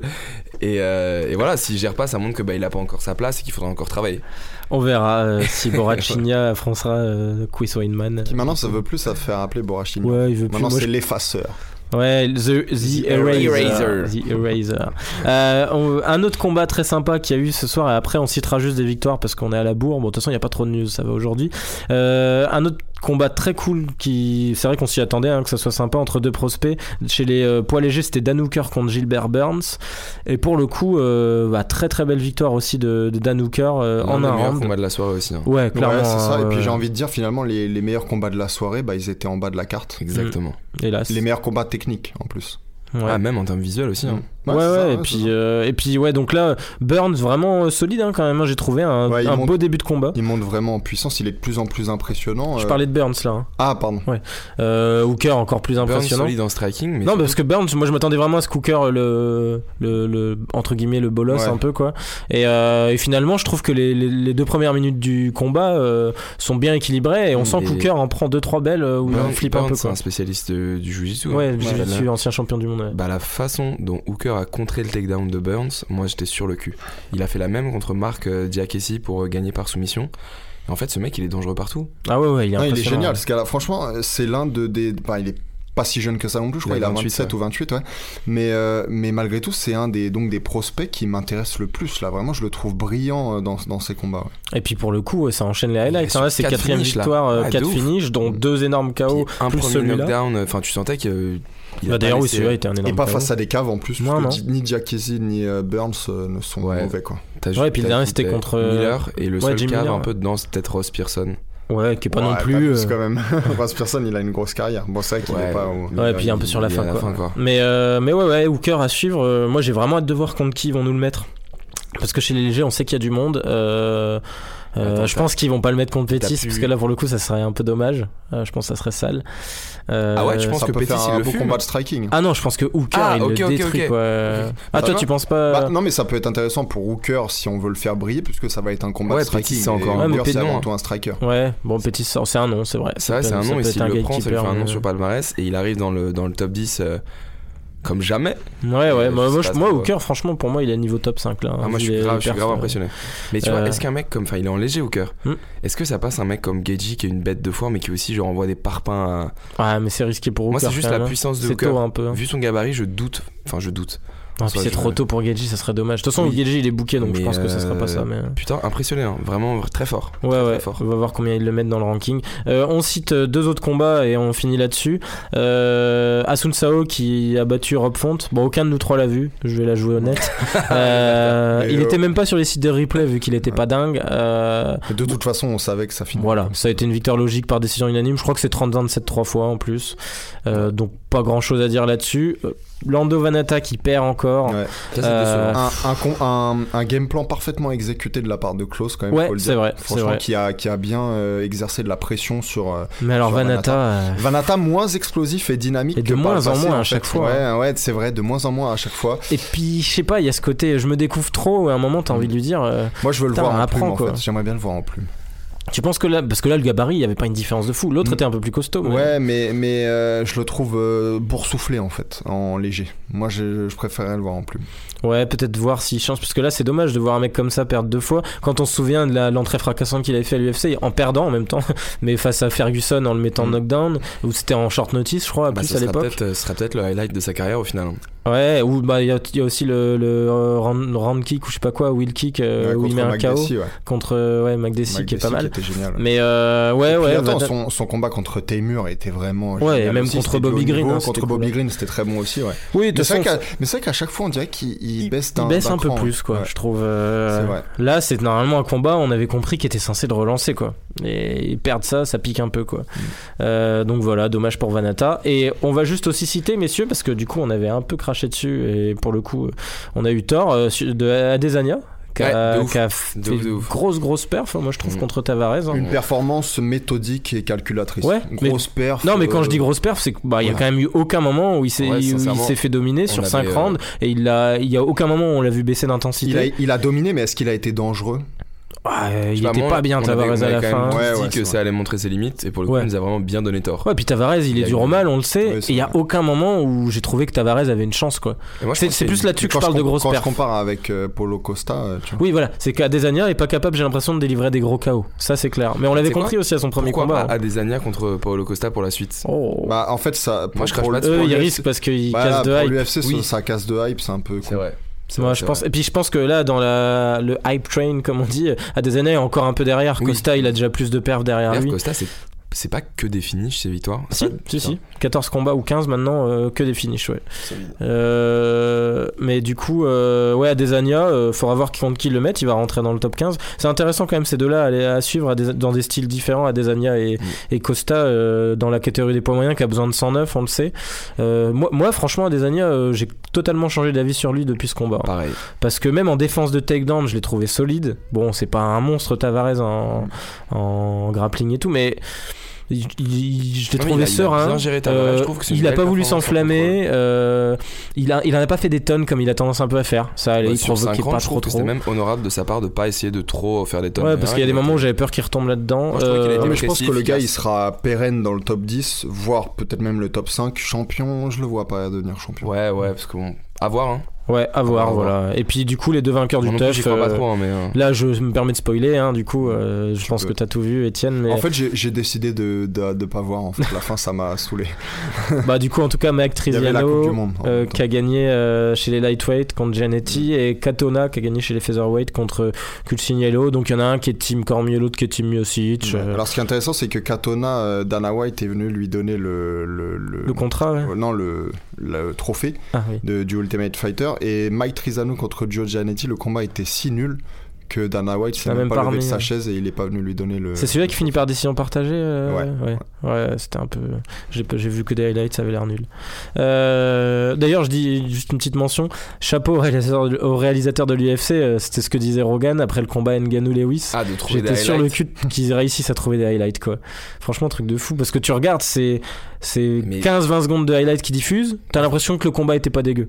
Il faut le faire quand même. ça, je les ai regardés. ce Donc je pense qu'ils ont choisi les angles idéaux et tout. Euh, voilà. Euh, quelques news, messieurs, avant de faire un petit point Coupe du Monde. hein. on, va, on va le garder. hein. Après tout, tant que la France est qualifiée, ça vaut le coup. Euh, sur euh, bon, juste évoquer rapidement Max Holloway parce que ça nous a quand même bien fait flipper ce forfait. Euh, et puis moi, j'ai revu toutes les images après coup. Euh, donc on rappelle forfait pour trop de symptômes de, commotion cérébrale, euh, un évanouissement après le open workout. Euh, et finalement, on parlait de rebooker son combat contre Ortega à l'UFC 227. Ça sera pas le cas. Euh, Ah, c'est apparemment. ça Bah, ils ont l'air de dire que c'est trop short, hein. Que son état euh, de santé euh, engage le truc euh, et que du coup, il- ça serait trop tôt. Euh, donc je sais pas. Est-ce que c'est toi, Étienne, carrément, qui disait euh, ça sent la fin, le début de la fin pour lui? Bah c'est ça parce que toi t'avais pas l'air euh, si inquiet que ça quand on Non, moi je me disais ça peut arriver de temps mais, en temps. mais, je te disais, quand- vu que c'est pas des, c'est pas quelque chose qui a eu lieu lors de la dernière séance de sparring, c'est quelque chose qui apparemment a, a lieu depuis quelques semaines. Euh, c'est inquiétant parce que je rappelle qu'il y avait notamment un combattant qui s'appelait TJ Grant qui avait eu les mêmes symptômes, tu sais, de, de commotion, euh, enfin de, de commotion de laquelle en fait tu, tu ne sors jamais réellement Mhm. et, euh, et qui n'a jamais recombattu euh, en UFC alors qu'il devait combattre en plus pour le titre des légers à l'époque contre Benson Henderson, je crois. Ah. Euh, donc euh, ouais, ouais, c'était euh, TJ Grant, il avait un, un vrai euh, potentiel et un vrai talent et maintenant il travaille à la mine. Donc euh, voilà. Sympa. Et, euh, et, Holloway, bah, il montre un peu les mêmes trucs et ce qui était peut-être même encore plus inquiétant que des symptômes euh, dont on te fait le rapport finalement, bah, c'est les, images qu'on voyait. Ah ouais, le gars ouais. était apathique, il T'as était pas vu le moment où euh, on lui il posait avait un œil euh, fatigué, un lazy eye comme on dit Après en- l'open workout, euh, tu sais, il y a les interviews d'après open workout où euh, je sais plus qui, ouais, mais peut-être. Megan Olivier ou quelqu'un d'autre lui demande euh, on vous a trouvé un peu euh, mou par rapport à vos open workout habituels, est-ce que c'était volontaire Pour quelle raison? Et il dit, euh, il répond comme si on lui avait demandé euh, Ouah, tu nous as impressionné au- à l'open workout, c'était dingue les séquences Ah, que tu nous as données. Et il dit, euh, il dit genre euh, ouais, euh, c'était génial, il y avait une super sensation avec la, avec la foule, ils m'ont porté et tout. Ouais. Pour- en parlant de son open workout où il a balancé 4 coups dans les Ouais, pads et ouais. puis il est parti quoi. Ouais, c'était juste avant son évanouissement. Avec Bisbing. Ça, c'était Ouais, de ouf. aussi, ouais, ouais. Quand il Mais lui fait remarquer en plus. À la que- limite, là, il lui demande s'il est fatigué et il répond euh, euh, non, ça va. Il répond bien, mais je te parle de sa gueule. Oui, oui. Là, là, c'est vraiment, Ouais, ouais, il vraiment flagrant qu'il ouais. est dans le mal. Euh, donc voilà, Holloway, on verra la suite. Euh, en tout cas, il y a eu des beaux messages de soutien, même euh, McGregor hein, qui a envoyé un message pour lui, lui souhaiter un bon rétablissement. Euh, C'était c'était cool. Euh, McGregor, du coup, qui n'est toujours pas annoncé contre Khabib, malgré le fait que Étienne nous avait dit que ça serait annoncé ce week-end. Ce qui collait, en plus, j'y ai cru parce qu'on a vu qu'il était à Vegas apparemment pour Ouais, une soirée. ça. hein. En fait, j'ai juste vu qu'il avait transpiré dans sa chemise bizarre là. Euh, ouais, vous avez pas vu les Ouais. photos de la soirée euh, Il avait l'air de faire Ah là là, 55 c'est degrés. hein. gênant de ouf. Ah ouais, non. Non, j'ai pas vu, mais, mais, euh, mais c'est possible par contre qu'il ait rencontré euh, Dana White euh, ce jour-là, c'est même quasi certain. en coïncidence, fait, ouais. tu vois. Curieuse coïncidence, euh, donc on verra si c'est annoncé dans les semaines à venir. Cowboy, je voulais juste le citer parce que j'ai trouvé la news cool, qui lance son- sa propre organisation de MMA local, en plus avec un beau message en disant moi c'est une organisation de ce type-là qui, était, qui avait pas du tout de visibilité, qui m'a permis de, de, de, de devenir le combattant que je suis aujourd'hui. Donc là j'ai envie aussi de permettre à ces gars-là de leur donner mon nom qui, pour leur, les mettre en avant. ouais. Voilà, c'est une petite organisation qui s'appellera Cowboy Cerrone, euh, je sais pas quoi, Promotion, euh, et qui aura des combats que aux États-Unis. Euh, à voir, du coup, peut-être qu'on regardera si les mecs collent au style Cerrone, c'est pas sûr. Et puis, bah, il faut- il fallait quand même le citer, Tony Yoka, suspendu un an.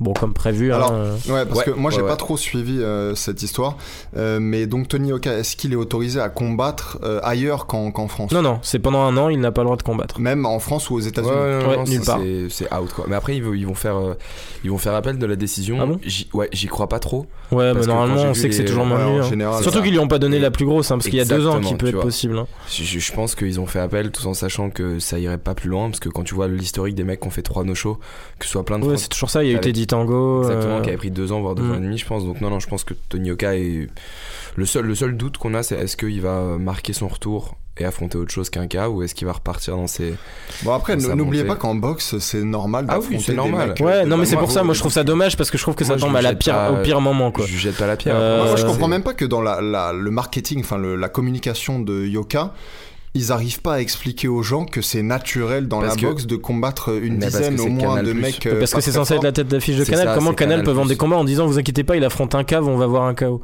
Tu Ouais, peux c'est pas vendre un combat comme ça, ça vrai, mais serait pourquoi presque. le mettre en tête d'affiche Enfin, j'ai- Oui, parce bah que c'est là la le- limite en fait. Bah, en fait, c'est la, c'est la- c'est Canal Plus qui veut vraiment être le, marquer le renouveau de la boxe en France. Et euh, ils ont pas mal de, de soirées concurrentes, les soirées de Malamine Koné ou autres. Enfin, et du coup, ils sont, euh, ils sont un petit peu. euh, Soirée concurrente, hein, attention. Bah, en vrai, Si, ouais. si, hein, au niveau français, ouais, si. niveau français alors. Au ouais. final, t'avais. Bah euh, oui, mais c'est justement ça. Il y a un moment où c'est. Je pense que là où tu prends pas en compte ça. sur la com qu'ils font. Je suis d'accord, c'est une erreur de com parce qu'ils arrivent pas à expliquer derrière que c'est normal que le mec monte progressivement. Par contre, euh, toi, tu te situes trop au niveau international. Oui, c'est vrai. C'est-à-dire que mais même même comment bon c'était moins flagrant, mais même Anthony Joshua sur ses post euh, post euh, JO de Londres. ouais. Ouais, euh, quand il, quand il commence, euh, bah évidemment qu'il monte contre des caves. Et je suis persuadé qu'à l'époque, il est bon lui il était pas en main card, il, était en undercard. mais par contre, je suis persuadé qu'à l'époque, tu avais des articles euh, de son promoteur euh, qui vendait en disant le champion olympique qui va monter Oui. chez les lourds. Oui, mais euh, je nanana, pense pas qu'il était sur la télévision nationale euh, comme ça, tu sais, mis en avant. Ouais, Canal, Ah, ça, après, c'est de la faute de Canal. En vrai, Yoka, tu peux pas trop lui en vouloir. hein. C'est un pari qu'ils ont fait, quoi. Il sort des JO, on lui propose un max de bif en disant gros, on va t'appeler un truc, ça va être la conquête. Il signe, hein. Et puis oui, le jour oui, et puis ça se comprend. Lui, il a trouvé un promoteur direct. Ouais, euh, non, c'est- c'est compréhensible qu'il ait, qu'il ait signé, mais, mais ce que je comprends pas, c'est finalement c'est l'amateurisme de Canal+, quoi. On dirait qu'il débarque dans le, dans le monde de la boxe. D'autant plus que c'est censé être des pionniers En France Puis, là-dessus. puis euh. pourquoi Pour eux, ça ça, la, fait du la chiffre, hein. conquête enfin, c'est, c'est un peu ridicule comme titre. euh. Il manque plus que des flammes sur le poster, tu sais. euh. Moi, j'attends quand même le jour où il va. Parce que je... Vous connaissez pas le délire des c'est flammes pas que j'y crois. posters. Tu sais, Si c'est je pour vois le truc badass, machin. Ouais, ouais, non, non, c'est- À la Ghost mais- Driver. Ouais, c'est ça. Tony Ghost Rider, un jour, Ghost un jour il aura de, l'occasion de prouver et de fermer des bouches, à voir maintenant si euh, s'il aura le niveau pour le faire. Mais pour le moment, Yoka, on peut pas savoir où il en est. Voilà, donc en tout cas, ouais. euh, Donc oui, bon, le, il va se concentrer sur l'entraînement, on le sait, mais c'est un peu dommage parce que c'est vrai que c'est le, le moment où tu as besoin d'enchaîner les combats, euh, progressivement de les faire monter. Et, et voilà, un an d'a- d'a- d'absence pour ça, c'est un peu dommage quoi. Euh, donc voilà, messieurs, merci euh, pour tout ça. Euh, on va faire un petit point foot quand même. Ah, attends, je voulais peut-être dire euh, avant, euh, je viens de, de le voir là, mais c'est l'anniversaire de Robin aujourd'hui. Ah donc, oui, euh, putain, j'avais oublié de te souhaiter en plus. Je voulais le dire ce matin et j'avais décidé de te présenter comme ça dans le podcast. C'est oublié, ça sera sur la fin. Bien joué, Étienne. Merci beaucoup. T'as quel âge 21 ans, c'est ça 24 ans. 22 24 ans. Et j'en profite pour euh, dire à tous nos auditeurs que je suis membre, membre honoraire d'une d'une petite console de jeu euh, dernier cri de chez Nintendo qui s'appelle la Switch. Ah, Et donc je, je, Il je se lance suis sur dans, Fortnite Je suis dans le Switch game maintenant. C'est Bah, ça que t'as eu à ton anniversaire. C'est quoi on, te, on doit te suivre sur un nom là, c'est ça? C'est pas un... Non, sur Switch, c'est genre une console, mec. euh, c'est la console Nintendo, tu sais. Ah, mais qu'est-ce que c'est le, le truc où on te voit jouer aux jeux vidéo là Ah, c'est Ah, Twitch. Ah, Twitch, non, non, non. Twitch. J'ai- Non, il a pas encore passé pas- le cap du non, Twitch. Non, non, pas non, on va bon. commencer par euh, poncer Zelda un peu et puis après on verra.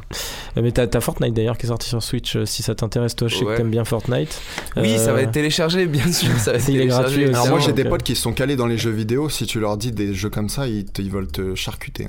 Ah ouais Fortnite. Pour eux c'est pas du jeu vidéo ça, ça c'est du... tout, tout est ouais, bon pour le mais c'est exactement comme euh, toi, ta vision du foot. hein. ou du cinéma, enfin tu vois, non mais je peux comprendre. Après, je pense, réalité, tu vois, c'est ouais. peut-être des mecs à fond dans le jeu vidéo pour des, des Ouais, Non, ouais, et, puis, et Fortnite, euh, même des puristes de jeux vidéo peuvent trouver que c'est un bon jeu dans ce ski, dans ce qui cible. Mais on va pas partir Ouais. sur des jeux vidéo. Ah bah alors là pour le coup je vais vraiment être... euh, Sinon, on n'en finira pas. Euh, oui, donc en tout cas, ouais, joyeux anniversaire, Robin. Euh, Merci bien vu. Étienne.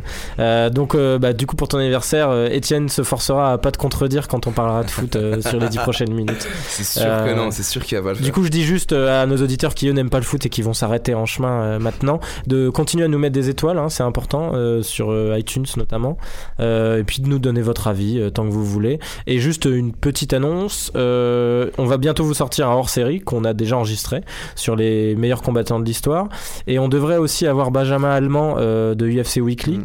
euh, qui vient euh, viendra bientôt dans le podcast. Je sais pas encore quand, mais très nous bientôt. raconter sa folle semaine semaine à, Voilà. à Vegas. Il était à Vegas pour l'UFC 226 avec euh, SF. Enfin, c'est plus SFR Sport, c'est euh, RMC Sport maintenant. Euh, il nous expliquera ça, j'y comprends plus rien. Mais en tout cas, ouais, il a, il a vécu une sacrée semaine à, à Vegas, l'International pour revenir Week. sur le numéro hors série, en fait, c'est des petites surprises qu'on vous réservera pour les moments où on sera pas là cet été. Donc même quand Pour les creux d'actualité. voilà, même quand nous on sera plus là, euh, il y aura encore quelques quelques trucs pour vous. Notre voix pourra vous bercer sur la plage. Donc voilà, euh, on passe tout de suite, messieurs. J'espère que vous faites pas ça quand vous êtes sur la plage quand même. On passe tout de suite, messieurs, euh, à- à- au petit point foot parce que bah, il faut en parler. hein, les Bleus qualifiés euh, en demi-finale. Après tout, on s'est dit que ça sera une habitude pendant toute cette Coupe du Monde de l'évoquer, Euh, avec une grosse perf contre l'Uruguay. Euh, Alors ouais, c'est peut-être le, le seul petit débat qu'on peut avoir euh, aujourd'hui. Euh, moi, je- enfin autant toi, ça j'ai- t'a pas marqué. Autant j'ai été convaincu évidemment par la performance globale, collective, autant euh, voilà, il y a encore quelques individualités moi que je cherche euh, sur le terrain et Griezmann il en, il en fait partie. Alors je sais qu'il a eu quelques bons moments hein, dans ce match, mais je veux dire, euh, moi je trouve qu'il perd trop de ballons, qu'il est trop lent, euh, ça me dérange véritablement. Et avant que vous commenciez à m'insulter, après, ah, ah, parce qu'on on en a parlé entre nous, mais après je suis allé écouter la radio, enfin les experts, les experts euh, entre guillemets, et, et notamment des mecs qui ont été champions du monde, et ils disaient la même chose que moi. Donc je me suis dit, ah, je suis rassuré quand même. Je lesquels pas- disaient la même chose que toi, parce que bah, tout le monde n'a pas Franck dit ça. hein. Leboeuf, euh, pas Dugarry, mais Bah, Franck il y Leboeuf. avait Dimeco, enfin tous ces gens-là disaient que finalement Peut-être sur RMC. Griezmann, ouais, enfin j'écoutais un peu RMC et Griezmann, euh, dis- ils disaient tous que Griezmann était un peu en dessous quand même encore, même s'il avait pas fait un mauvais match. Il s'agit pas de dire qu'il a fait Oui, un non, mauvais non, match, je- je mais qu'il n'était pas au top du top Je pour, Oui, nous, ça, pour nous permettre, d'accord. Pour, nous permettre de gagner la Coupe du Monde. Il en est, fait. il est pas encore au top ou même ce qu'il a fait à l'Euro. Après, relativisons en disant que Franck Leboeuf, si tu l'écoutes, il a gagné la 98 à lui tout seul et que Dugarry t'explique qu'il était meilleur que Zizou à une époque. Sur RMC, c'est vrai Euh, qu'ils là, ont je parlais pas aller dans mais, pour Non, revenir non, par contre sur Franck mais- Leboeuf, Franck Leboeuf n'est pas un mec idiot. Donc Non, non, Il est pas avis, idiot, tu mais vois, euh, je suis, je en suis d'accord sur le fait que Non, mais en plus, c'est- c'est c'est le but des analystes. Ils ont chacun leur c'est point pas de le niveau. hein. C'est c'est pas le niveau qu'on attendait. Je trouve que c'est quand même son premier match où il est bien rentré dedans contre l'Uruguay. Après, les... moi, ça me fait plaisir parce que c'est un match référence, c'est un match solide où on n'a vraiment pas, euh, pas douté. Toujours, Pogba propose du jeu. Kanté est incroyable. Et on a dominé aussi. Ça, je Mbappé- trouvais ça intéressant. On a Mbappé, dominé. trop- quoi. on a Ouais, ouais. dominé le jeu. Ouais, et puis ils ont, euh, ils ont, il y a aucun moment on a eu peur des Uruguayens qui ont, qui ont tendance à casser le jeu, à être Mm. ouais. physique et ce genre de choses. Après, Pogba, il il est allé au charbon sans Après, il leur hésiter. manquait cruellement Cavani. quoi. Oui, oui, c'est clair, ça s'est vu qu'il avait. Parce que Suarez, on Et sait qu'il fait pas sur une les coups de pied arrêtés, il reste très dangereux. Mais ça, on le savait. Ouais. Et euh, force à Hugo, hein, Oh, qui nous sort une parade, euh. une parade incroyable.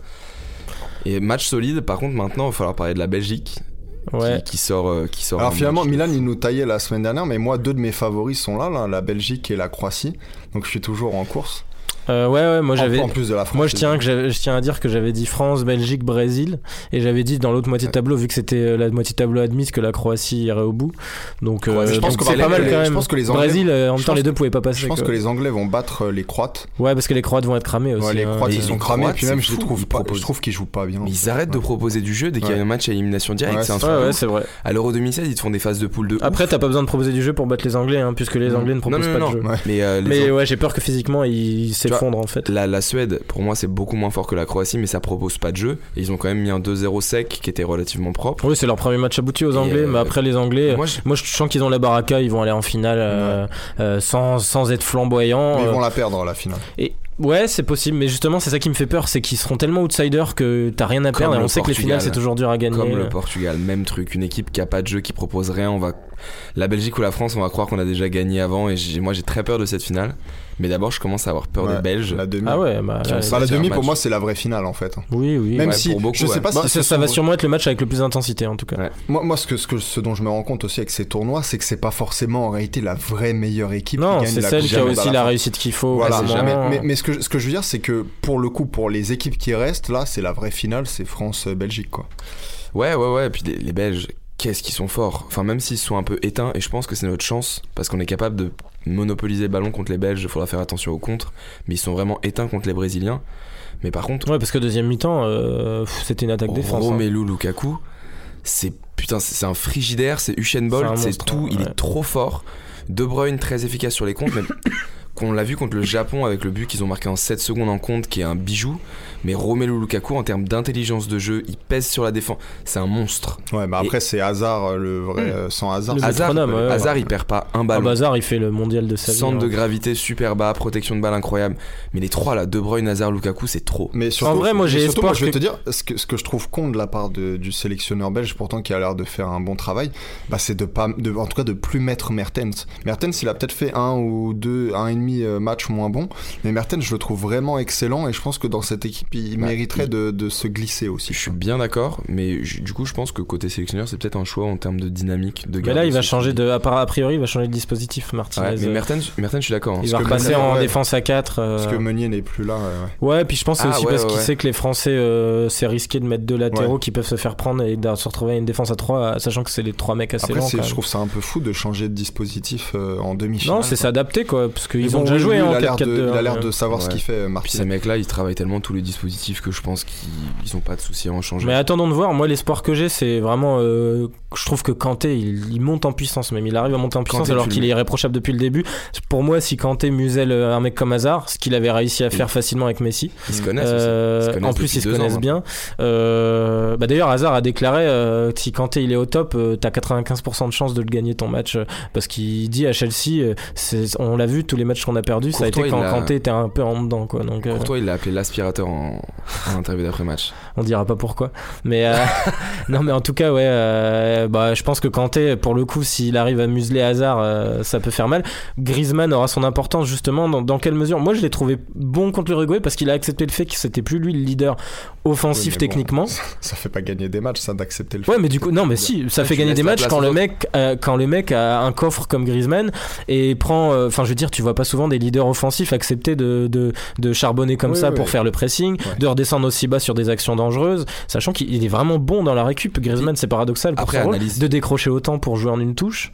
Bon, il a évité les contacts Après, hein, pas mal contre les C'est lui Uruguayens. qui marque le deuxième but aussi. hein. On va, on va Ouais, et puis il ose tenter, Ouais, tu vois. enfin, non, mais tu vois, C'est un but, moi, que en- j'étais avec des tas de- d'amis euh, quelque part, et moi j'ai refusé que ce but existe en fait. Même si je suis content qu'on oui, qu'on ait gagné non, je 2-0. comprends bien. Mais dire, pour moi, c'est un but qui n'existe pas. Ouais, mais faut la ça fait partie du jeu, Faut il a osé la tenter, il sait que les balles elles sont flottantes, tu vois.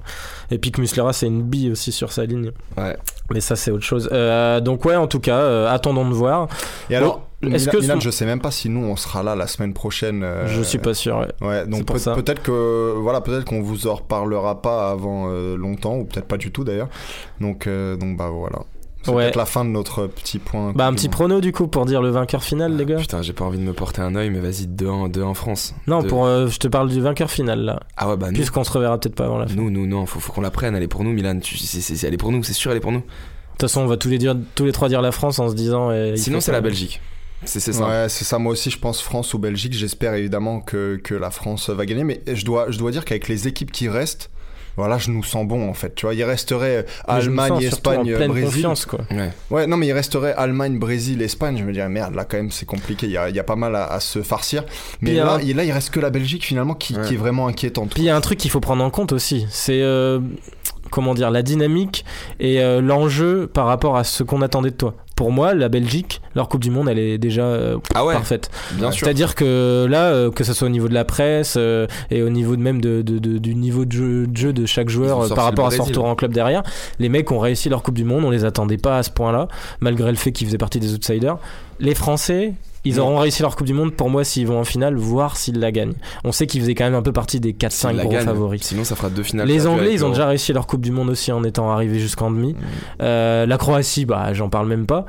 Et c'est ça aussi qui peut faire la diff. C'est que pour Ouais. moi, si t'es persuadé que tu faisais partie des favoris et que c'est ton devoir de la gagner, euh, tu vois, les Belges ils sont déjà arrivés en fait à leur Mais tu objectif. penses les joueurs ou les, les, les- le pays Les Parce deux. que moi, je pense que les joueurs, ils, sont, ils se satisferont pas d'une demi. C'est ça. Je, Les je joueurs belges, les joueurs, ça, ils ont sûr. la niaque. Non, mais, mais je ouais, pense mais. que Hazard, il a, le, il a le, la, la- la flamme un peu dans, les, dans le regard. Oui, et puis de toute façon, quand tu joues un match, tu joues pour le gagner. Mais pour moi, c'est cette chose-là qui peut faire la petite différence dans un match de Oui, ce niveau-là. Tu vois ce que je veux dire. C'est la- le fait d'être persuadé que de toute façon, ton mondial, tu l'auras pas réussi tant que t'auras pas gagné la finale, tu vois. Et ça, Ah, je c'est suis pas sûr. sûr que les, les adversaires des Français euh, soient dans le même état d'esprit. Mais on verra. Et puis de toute façon, bah, quand vous écouterez ce podcast, vous y aura peut-être déjà eu le résultat de ce match. On sera tous en train de pleurer ou. Mais non, mais, non, mais surtout, Oh, ouais. surtout disons-nous entre nous, ce qu'on fera peut-être la prochaine fois qu'on se, qu'on se verra, sera peut-être dans deux semaines, euh, quelque chose comme ça. Bah, c'est, on en parlera un tout petit peu si évidemment on a gagné. Si on Surtout a si perdu, on est champion du voilà, monde. si on en- ouais, franchement, dis, voilà, disons ça. Si on a gagné, on en parlera un peu. On fera peut-être aussi notre équipe du mondial, notre euh, All-Star Team. Et euh, si on a perdu, on oubliera que tout ça existe. on Exactement. reparlera que du Tour de France et de la future victoire de Romain Bardet. ça c'est pour plus tard. Ouais. Merci à tous euh, les gars et, euh, et on devrait revenir très rapidement. euh, si c'est pas la semaine prochaine. Vous inquiétez pas, ce sera la suivante. Euh, à très bientôt et continuez à nous donner des notes euh, un peu partout et à donner votre avis. Salut, salut. À bientôt.